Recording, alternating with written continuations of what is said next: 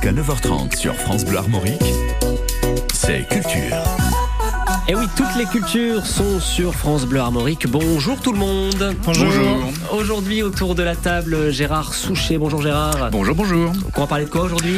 Oh là, euh, comme on parle du débarquement ces temps-ci, de l'anniversaire du débarquement, bien j'ai des petites surprises étonnantes à propos des cartes à jouer de nos amis GI. Oh, très bien. On a Ben de la Loutre Masquée. Bonjour Ben. Bonjour. Une BD, j'imagine? C'est ça, c'est une BD sur un polar qui se passe sur l'île de la Réunion. qui est D'accord. super chouette. Ok, très bien. On va Ouais. découvrir euh, dans, dans la prochaine heure.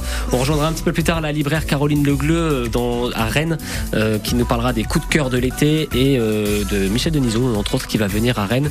On la rejoindra vers 9h20 à peu près et on accueille Sarah Neji. Bonjour Sarah. Bonjour Léo. présidente de l'association La Pulse pour nous présenter la troisième édition de la Biennale de la percussion. Ça se passe à Rennes de vendredi à dimanche.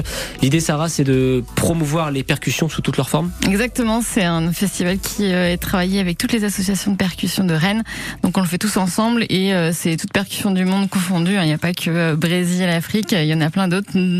Quasiment tous les, euh, les euh, comment dire, quasiment tous les pays vont être représentés. Donc Comment- ça va être un gros festival. Comment il est né ce festival?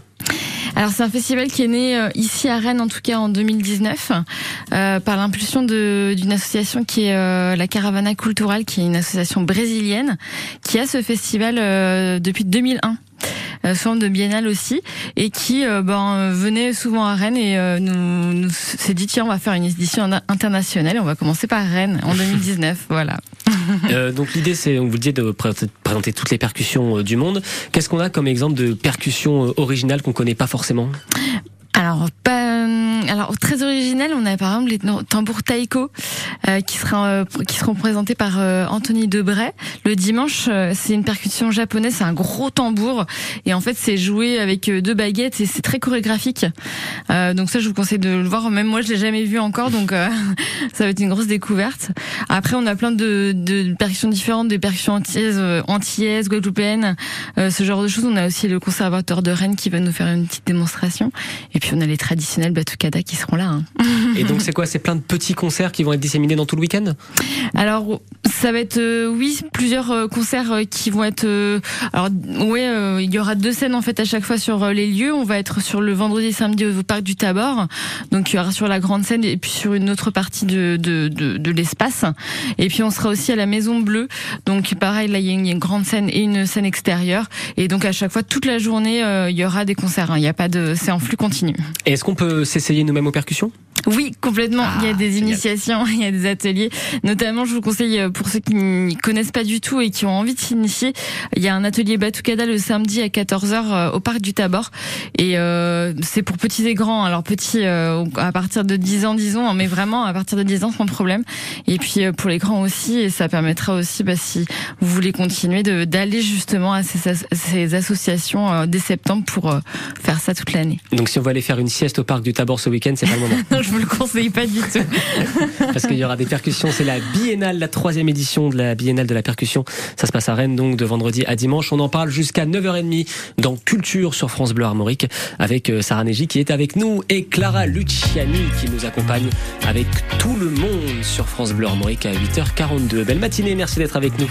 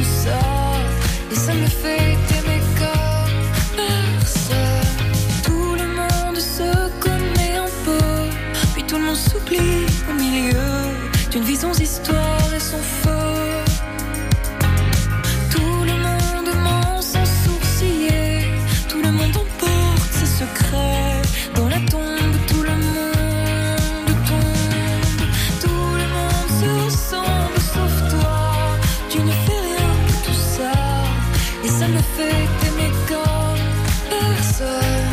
Tout le monde se ressemble sauf toi. Tu ne fais rien de tout ça. Et ça me fait qu'aimer comme personne.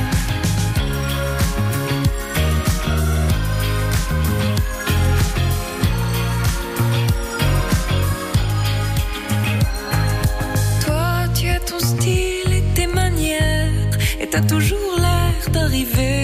d'arriver d'un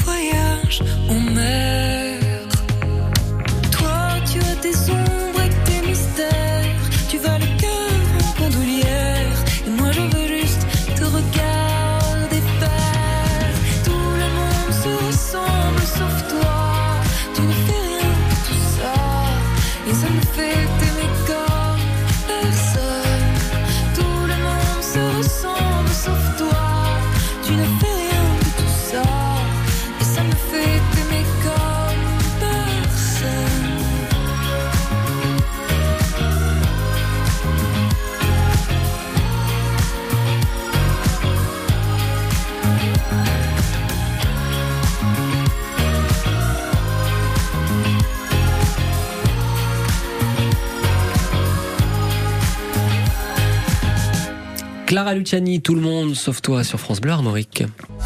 Sur France Bleu Armorique, c'est culture. Jusqu'à 9h30, toutes les cultures sur France Bleu Armorique. Euh, Je rappelle que notre invitée est Sarah Neji, présidente de l'association La Pulse, qui nous présente la troisième édition de la Biennale de la Percussion. Ça se passe à Rennes ce week-end. Et je me tourne maintenant vers euh, Gérard Souchet. Gérard, on va parler de faits insolites autour euh, du débarquement. Mais oui, c'est assez étonnant, mais euh, quand on pense au mois de juin, si je me souviens bien, en fait, c'est la fin des cours au collège, au lycée. Mon petit Dominique, certains en profitent déjà pour sortir les cartes à jouer. C'est le mot, les cartes à jouer. En fait, à la belote, au tarot, euh, mais surtout, surtout, en fait, ce qui est assez étonnant, ce dont je, voulais vous parler ce matin, c'est, je ne sais pas si vous le savez, mais les cartes à jouer ont eu un rôle pédagogique euh, durant cette seconde guerre mondiale dont on fête le débarquement ces jours-ci. C'est assez étonnant en fait.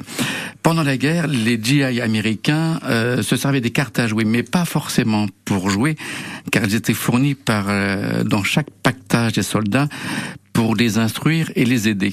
Ça, personne ne s'en souvient, à mon avis, et je vous remercie de poser cette question à laquelle personne ne pense. Donc, qu'avait donc de cartes à jouer? En fait, l'état-major avait compris que plutôt que faire des longs discours ou des cours théoriques, il fallait mieux fournir des outils ludiques pour apprendre en jouant, fournir donc des cartes à des soldats qui avaient la guerre en arrière-pensée. Et c'est ainsi que de nombreux militaires étaient équipés d'éléments magiques. Alors je fais juste une petite parenthèse avant d'aller plus loin pour les cartes à jouer. Euh, je ne sais pas si vous le savez, mais on a appris à de très très nombreux parachutistes en fait qui débarquaient en, Normandie. On leur a appris euh, trois tours de trois tours de magie. Alors pas la disparition de la tour Eiffel ou l'apparition d'un éléphant. hein. Non, mais on leur a appris trois petits trucs astucieux et intelligents pour étonner, surprendre et faire rire son interlocuteur afin de créer un petit lien sympathique sans parler la langue française. C'est vrai ça Ça, c'est vrai, c'est totalement exact. Ça, ça permettait de tout de suite créer un petit lien avec les enfants. Alors, ils offraient des chewing-gums, je sais pas si vous avez Ouais, vu ça, ces images-là. ouais. Mais le tour de magie, ça permettait de faire un petit lien invisible, sans parler. Enfin, tout de suite, on, on devenait sympa. Il y avait fait. presque déjà de la com à l'époque. Exact, mais c'est exactement ça. C'est du marketing. hein. Et les Ouais, cartes à jouer. Et donc, du coup, les, les parachutistes, on leur offrait aussi un jeu de cartes. Alors, un petit, un petit peu spécial. C'est-à-dire que le tarot du jeu de cartes, c'est-à-dire le dos, hein, le dos, en fait, représentait la carte de la Normandie avec toutes ses routes. Et pour donc l'intérêt était double. Ça permettait à la fois donc de jouer aux cartes dans le- dans l'avion en attendant le, le parachutage ou en attendant de décoller pour partir euh, vers la Normandie.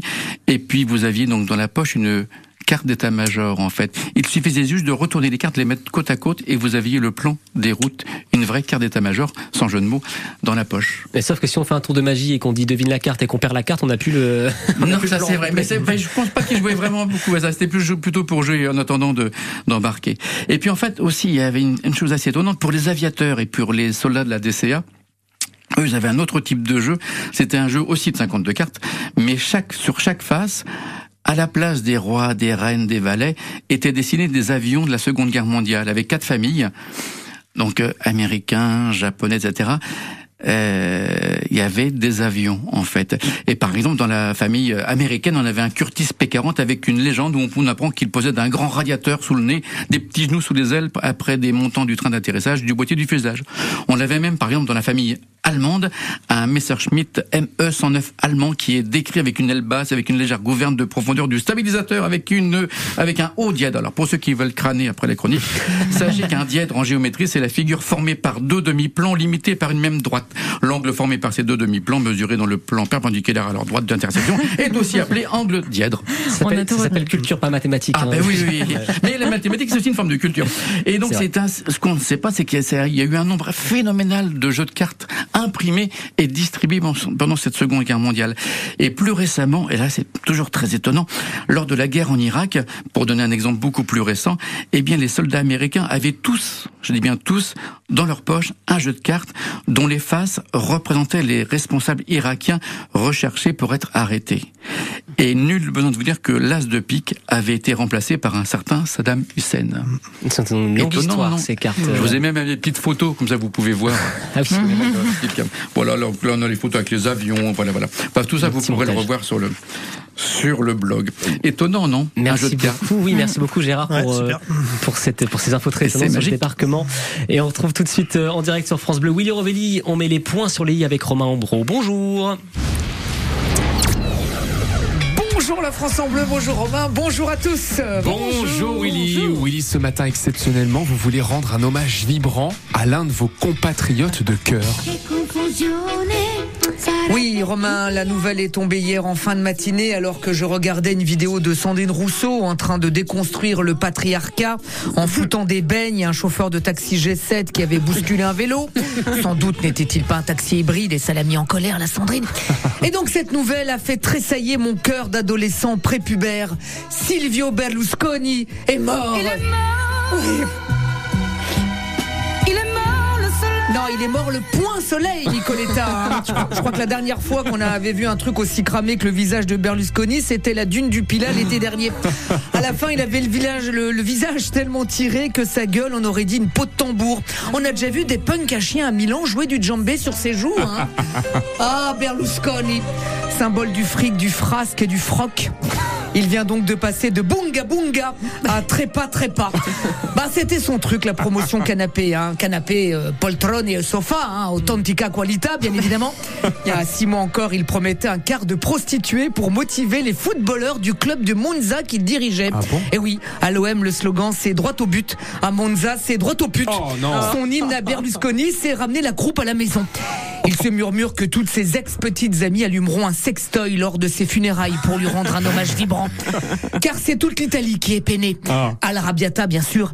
Et même euh, double peinée. Entre l'Italie qui aimait l'homme politique et l'Italie qui aimait l'homme médiatique. Car, pour nous ici en France, Berlusconi, c'est l'homme de la 5, la flamboyante chaîne de télévision qui durera 5 ans. Sans doute s'il avait créé la 7, elle aurait duré 7 ans. hein. La 5, hein, qui se souvient de ces séries cultes comme euh, 4 divorces, euh, Voisin voisine ou Aldo au tout risque?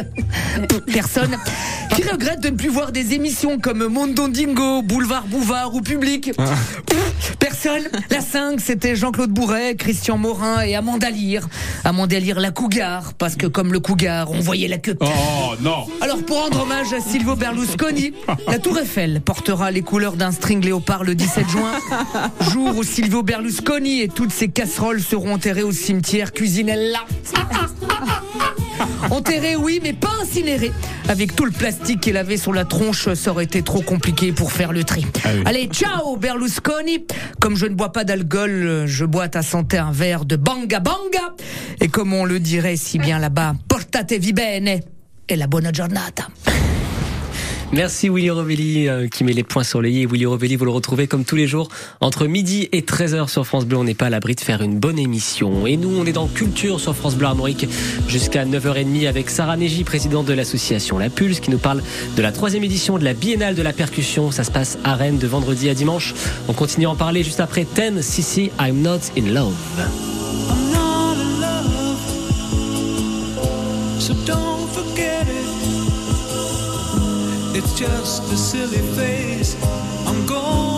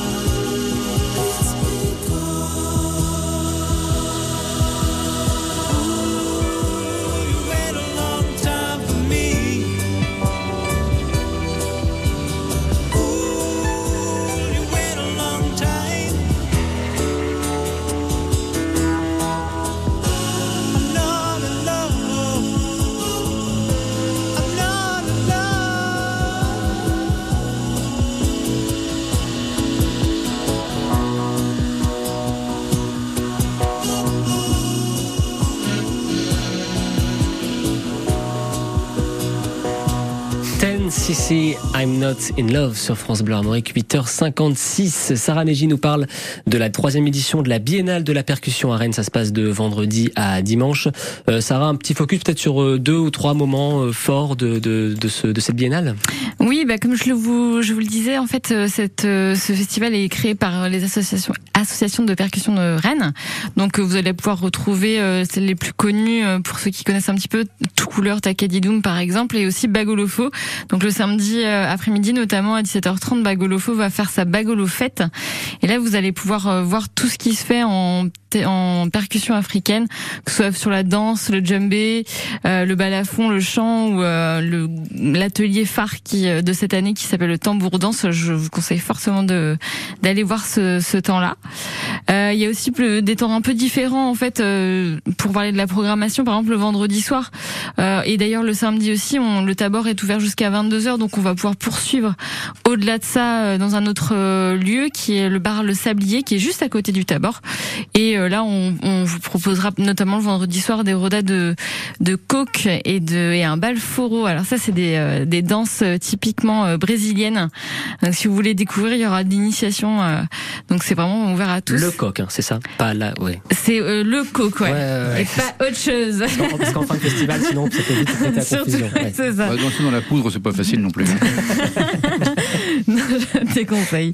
Et euh, je voulais aussi parler de- du dimanche parce que euh, on a pensé un petit peu à tout le monde et euh, on a aussi euh, proposé un spectacle pour enfants euh, qui s'appelle Zaina et qui sera à 14h30 à la Maison Bleue. Euh, et donc ça, voilà, donc euh, ce sera, c'est vraiment typiquement euh, pour euh, les, euh, les tout petits. Euh, donc normalement, tout le monde devrait- s'y retrouver. Et au niveau des prix, enfin, il y a des moments gratuits, des moments payants? Alors tous les concerts sont gratuits. Ok. Donc vraiment, euh, on insiste sur euh, l'accessibilité euh, des percussions en général et du festival. Euh, seuls les ateliers sont euh, payants, ils sont euh, à des prix réduits à 5-10 euros maximum. D'accord, et tout ça, ça se passe donc de vendredi à dimanche, la troisième édition de la Biennale de la percussion, c'est à Rennes, et on continue à en parler avec Sarah Neji jusqu'à 9h30 dans Culture sur France Bleu Armorique. Jusqu'à 9h30 sur France Bleu Armorique, c'est Culture.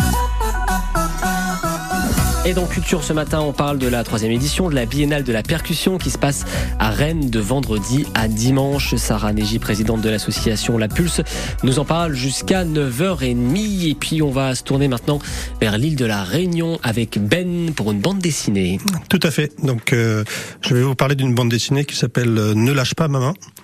Ne lâche pas ma main. Donc, c'est paru chez Dupuis. Donc, euh, au scénario, on a Michel Bussy qui euh, adapte son propre roman. Ouais. Il est accompagné par Fred Duval euh, au scénario et Didier Casgrain au dessin. Alors cette histoire, donc comme euh, vous l'avez dit, se passe sur l'île de la Réunion. Donc euh, Martial passe des vacances avec sa femme Liane et leur fille Sofa. Tout se passe bien, il profite du climat tropical, de la piscine de l'hôtel, etc. Jusqu'au moment où la femme est portée disparue. Elle monte se changer dans sa chambre d'hôtel, elle en ressort jamais, et personne ne sait ce qu'elle est devenue. Il y a des traces de lutte dans la chambre, des traces de sang. Donc, est-ce que c'est un enlèvement? Est-ce que c'est un meurtre? Est-ce que c'est une fugue? Et donc la police arrive pour euh, mener l'enquête et tous les témoins euh, semblent désigner Martial le mari. Euh, et donc lui, sa réaction, c'est qu'il prend la fuite. Donc il part en voiture avec sa fille.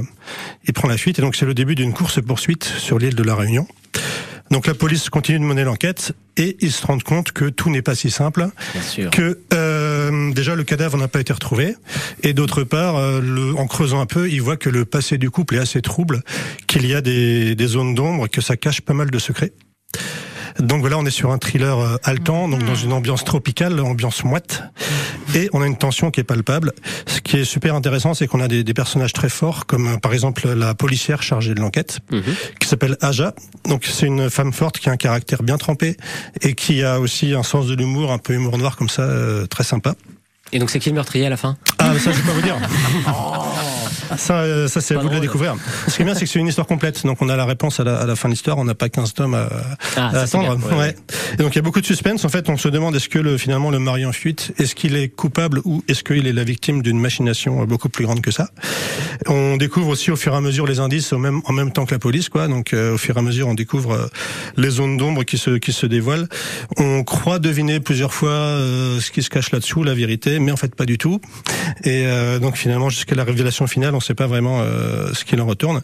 Donc les dessins sont super beaux. Donc. Les dessins de Didier Casgrain, c'est euh, c'est très particulier, mais c'est super élégant, super classe. Particulier dans quel sens? Dans le sens où on a des personnages avec euh, des silhouettes, euh, des très élancés, on a des, des grands yeux. Enfin, c'est vraiment beau. Mais c'est euh, c'est entre le réalisme et puis un truc un petit peu plus cartoon, quoi. C'est un peu entre les deux. Ok. Moi, J'aime beaucoup. Et donc c'est une, une histoire complète, c'est vraiment une grosse claque. Donc c'est à lire cet été, c'est très bien pour lire sur la plage ou au bord de la piscine quand il fait chaud. Voilà, si vous aimez les polars, les thrillers, allez-y. Et donc au départ, c'est un, c'est un roman de Michel Bussy, c'est C'est ça ça, ouais. Et donc euh, en ce moment-là, on voit beaucoup de bandes dessinées qui arrivent, qui, qui sont adaptées de ces romans, et en général, ils, ils participent beaucoup euh, à, la, à ça, quoi. D'accord. Voilà. Donc l'histoire est la même, j'imagine? Oui, oui, complètement. ouais, ouais. En général, il adapte euh, plutôt bien, vu que voilà, il connaît bien l'histoire. Et dans, et dans le roman, c'est qui le meurtrier? Ah bah c'est le même que dans la BD, mais je peux pas vous dire qui c'est. Ouais. Je vous aurais pas. Hein, Ah non non non non non il faut le lire ouais. Ouais, ouais. donc c'est vraiment super chouette ouais donc euh, c'est bien immersif et, et en fait c'est un peu une histoire très sombre très noire mais dans un cadre tropical euh, un peu paradisiaque donc voilà il y a un petit euh, contraste qui est super intéressant et donc ouais, des personnages super super bien écrits donc allez-y si vous aimez les polars Rappelez-nous le titre de la bande donc euh, ne lâche pas ma main D'accord. voilà c'est paru chez Dupuis il y a deux semaines à peu près quoi donc vous le trouvez facilement Un bon, une bonne BD à lire pour cet été sur la c'est plage. ça exactement Le conseil de Ben à la loutre masquée. Merci beaucoup Ben. merci Et on revient vers les biennales, la troisième édition de la biennale de la percussion. C'est à Rennes, c'est de vendredi à dimanche, des percussions qui viennent de partout dans le monde. Vous pouvez même vous-même essayer ces percussions. On continue à en parler avec Sarah Neji, présidente de l'association La Pulse. Juste après, vous avez reconnu le son de guitare, j'en suis sûr. C'est M qui de nous deux pour vous accompagner sur France Bleu Armorique à 9h11. Belle matinée.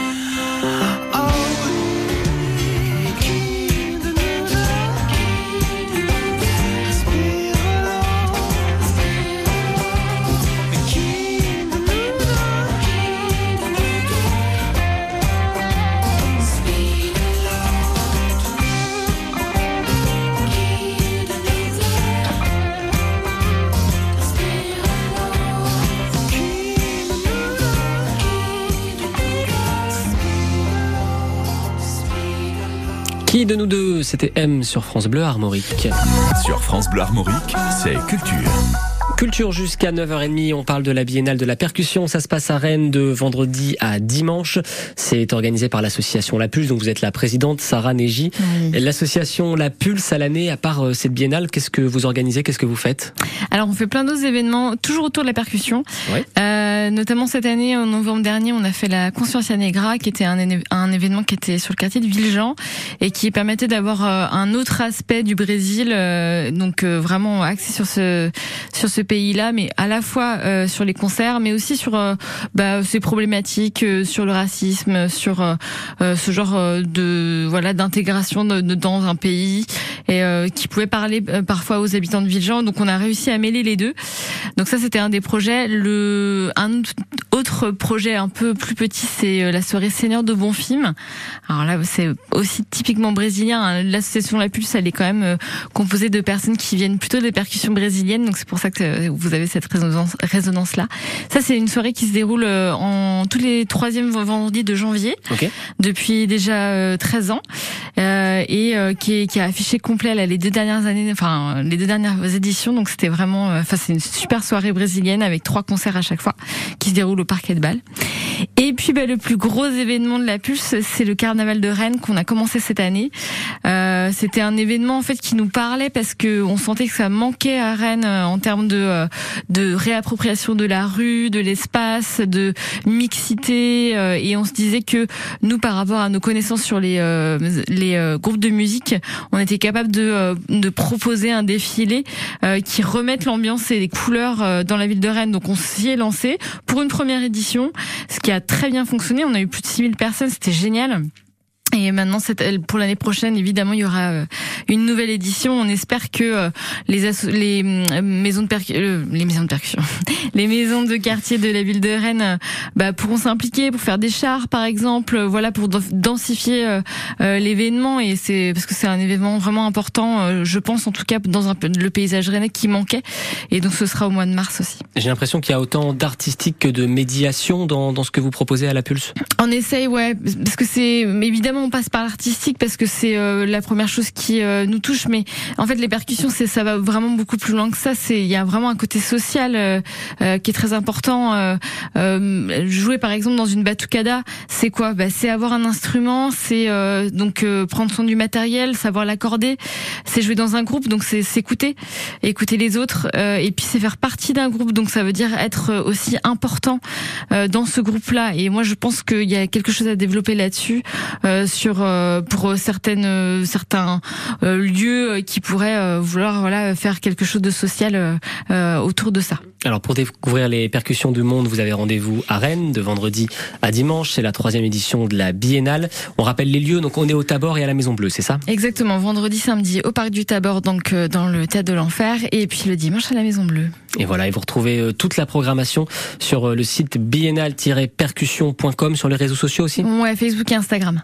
Qu'est-ce qu'on n'a pas dit sur euh, ce festival, sur ce, cette biennale Bah, on n'a pas dit que ça allait être génial et qu'il faut surtout pas le louper. Non, mais il, il est gratuit. On a peu de Ça, festivals rappeler, euh, ouais. qui sont gratuits et nous, euh, l'état d'esprit de, de- du festival et en général de la Pulse, c'est vraiment d'accueillir tout le monde et vous allez voir l'état d'esprit est vraiment incroyable. On rencontre beaucoup de gens et ben voilà, je, je, je ne peux que le promouvoir. Vous êtes toutes et tous les bienvenus, petits Exactement. et grands, à la troisième édition de la Biennale de la Percussion. Donc à Rennes, au Parc du Tabor et à la Maison Bleue, de vendredi à dimanche. Merci Sarah. Merci Léo. Et on retrouve tout de suite Émilie Mazoyer, la, la- un petit peu l'actualité musicale qu'elle nous présente comme tous les jours. Salut Émilie Salut tout le monde Émilie au rapport pour votre dose quotidienne d'actualité musicale. Nous sommes le 13 juin. C'est l'anniversaire d'un artiste électro-français que le monde entier nous envie. Il a travaillé avec Lady Gaga et Justin Bieber. Il a chauffé le public du Super Bowl avant l'arrivée de Rihanna et il a fait danser la planète entière avec le tube Disco Maghreb à la gloire des musiques algériennes de son enfance. Joyeux anniversaire à DJ Snake. DJ Snake, 37 ans aujourd'hui, sera en live au Francofolie de La Rochelle le 14 juillet. Coralie Barbier, Madame Stromae, a donné un peu de ses nouvelles dans un magazine belge. Alors on. Stromae, qui je vous le rappelle, avait stoppé net sa tournée mondiale il y a quelques semaines entre deux dates françaises pour finalement annuler l'intégralité des concerts. Alors comment va-t-il? Je le laisserai répondre à cette question quand il aura envie de le faire. Prendre soin de soi, c'est une réussite. On a réussi à concevoir de beaux clips et à offrir un live dont on était vraiment fiers. Il faut rester positif. Voilà ce qu'elle a dit. C'est un peu langue de bois, mais c'est pas étonnant. On sait que la famille de Stromae n'est pas particulièrement bavarde. On leur souhaite le meilleur. L'enfant terrible et génial du rock anglais Pete Doherty avait fait les gros titres de la presse pas du tout musicale à l'époque de sa liaison tumultueuse avec la top modèle Kate Moss. Des bagarres, des nuits en prison, des séjours en cure de désintox, tout ça et derrière lui, Pete Doherty vit sa meilleure vie en Normandie. Ah ça, remplacer l'héroïne par le beurre salé, ça rend tout plus joli. Et Carnet Rose, youhou, il est papa pour la troisième fois.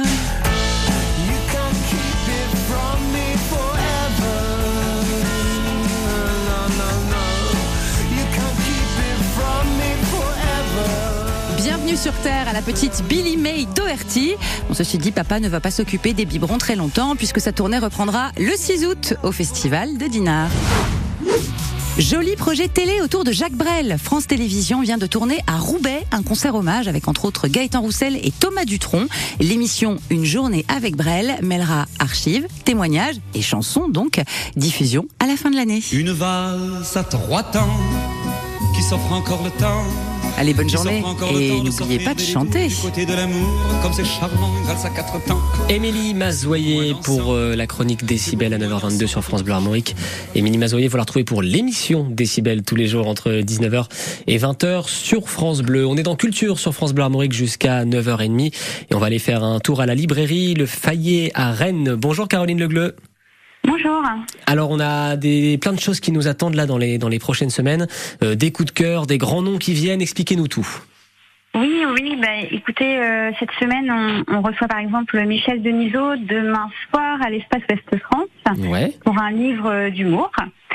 Euh, samedi matin, on présente également nos coups de cœur de, pour l'été, pour les gens qui veulent partir en vacances et qui ne savent pas trop quoi prendre. Et ben mes collègues vous donneront euh, leur dernier coup de cœur en polar, en romance, en littérature, en young adulte, euh, bref, euh, plein de coups de cœur euh, euh, pour apporter dans vos valises. C'est quoi votre coup de cœur vous par exemple du moment, Caroline? Alors moi, c'est un coup de cœur. euh, c'est Adeline Dieudonné qu'on reçoit la semaine prochaine pour un livre qui s'appelle Reste à l'iconoclaste.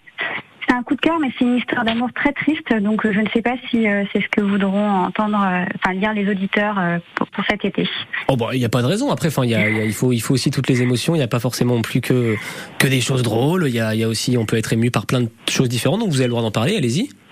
Oui, alors c'est l'histoire d'une femme qui séjourne avec son amant pour un petit week-end en amoureux et il décède pendant ce week-end-là. Et elle ne sait pas quoi faire du corps. Euh, et donc, en gros, elle finit son voyage avec lui, avec le cadavre dans la valise. Et elle prévient également sa femme. Donc, c'est pas très très gai, mais c'est une histoire d'amour assez incroyable. Et l'autrice vient nous rencontrer mardi prochain euh, à la librairie. Ok, Elle d'accord. s'appelle Adeline Dieudonné. Ok, bah vous avez du beau monde qui arrive là ces prochaines semaines. Exactement. On reçoit également Sophie Marceau jeudi, mais la dédicace et la rencontre sont complètes. D'accord. Mais dis donc, et qui d'autre qui vient encore à la librairie? Alors, quoi vous dire euh, On fait un truc assez sympathique, une balade dans Rennes euh, avec euh, Nicolas Le Goff le samedi 24 juin. Ok. Euh, L'auteur nous invite à découvrir ses coups de cœur de la ville de Rennes et à, à découvrir des lieux qui sont connus euh, ou moins connus. Donc, euh, ce sera le samedi 24 juin après-midi à 15h. Ok, voilà. Et vous, on peut retrouver où tout ce beau, tout ce beau programme, Caroline? Euh, vous pouvez nous trouver sur le site de la librairie Le Fayère, euh, donc librairielefayère.fr, dans Agenda, et vous avez toutes les modalités d'inscription et tout notre programme qui se termine, euh, qui se terminera au mois de juin et qui reprendra en septembre. Ça marche. Bah écoutez, merci beaucoup pour, euh, pour toutes ces tes belles infos, Caroline. Euh, ça m'a donné envie de faire un petit tour de table des coups de cœur. Voilà, ça, ce n'était pas prévu, mais euh, vous allez devoir vous arracher la tête les uns les autres. À... ah, j'adore voir les visages déconfits. Ben, un coup de cœur autre que la BD que vous nous avez présentée. Bah justement, moi je suis passé à la librairie Le Fayère euh, la semaine dernière pour une dédicace, Ouais. pour aller voir un auteur que j'aime beaucoup, c'est Victor Dixon, et c'est une saga euh, de littérature jeunesse, mais pas trop non plus. C'est une, ça s'appelle Vampiria. C'est une saga sur euh, sur les vampires, voilà, qui est super chouette. Et donc je suis allé voir l'auteur en dédicace à la librairie Le Fayère. Ok. C'est super sympa, Très bien, merci beaucoup. En plus, c'est relié à ce qu'on était en train de dire. Magnifique Ben, vraiment toujours, toujours. toujours. Euh, Gérard, un petit coup de cœur? Oui, un petit coup de cœur qui s'appelle Les Nuits Solidores. C'est l'histoire d'une l'égérie euh, bretonne qui est installée à Paris, qui a inspiré des tas de, de peintres, de Modigliani et Picasso, on passe en voir des tas d'artistes. Et surtout, c'est une vie romanesque de la nuit parisienne, en fait, euh, par quelqu'un qui s'est installé sur Paris. Et donc, vous avez toute une batterie de de- d'artistes, en fait, qu'on côtoie, qu'on n'a pas l'habitude de voir ou d'entendre, en tout cas. Et c'est un très, très bel ouvrage. C'est un livre, c'est ça C'est un livre, oui, pardon, oui, oui, c'est un livre, c'est un livre. On peut le retrouver facilement à la librairie Le Fayeur, évidemment. Ça marche. Sarah, je vous ai vu pianoter sur votre téléphone, retrouver que c'est quoi le dernier film que j'ai vu, c'est quoi le dernier livre que j'ai lu, c'est quoi la dernière musique que j'ai écoutée? C'est clair. Ah non, mais alors moi je lis très peu malheureusement, donc je vais faire la promotion de de- d'un livre qui est très bien pour l'été d'ailleurs, euh, qui est écrit par euh, Cécile Kerel, euh, donc qui s'appelle La couleur de l'air a changé. Et euh, c'est l'histoire euh, de d'une histoire d'amour euh, qui avec qui, qui aborde beaucoup de, de thèmes différents sur bah, les relations de couple et c'est l'histoire d'un voya- d'un voyageur qui va justement expérimenter un petit peu va rencontrer un couple dans ses bah, dans ses histoires de vie. D'accord. Bah, vous dites que vous percutant, en tout cas, comme. C'est percutant, Ouais. c'est ça, mais toujours, Ouais, toujours, Dans, dans le domaine de la percussion. exactement. Je je viens seulement de comprendre le, Le lien. Bien sûr, puisqu'on le rappelle, euh, c'est percutant, puisqu'il y a le- la biennale de la percussion euh, que vous organisez, euh, Sarah, et qui se passe donc de vendredi à dimanche. C'est à Rennes, c'est au Parc du Tabor et c'est à la Maison Bleue. Vous avez tout le programme euh, sur biennale-percussion.com. Gérard Souchet, Ben, Caroline Legleu et Sarah Neji, merci à tous les quatre d'avoir été avec nous ce matin. Merci beaucoup. Merci beaucoup. Merci. Et vive la magie. Et vive, vive la magie, vive la percussion, vive la bande dessinée, et vive les livres.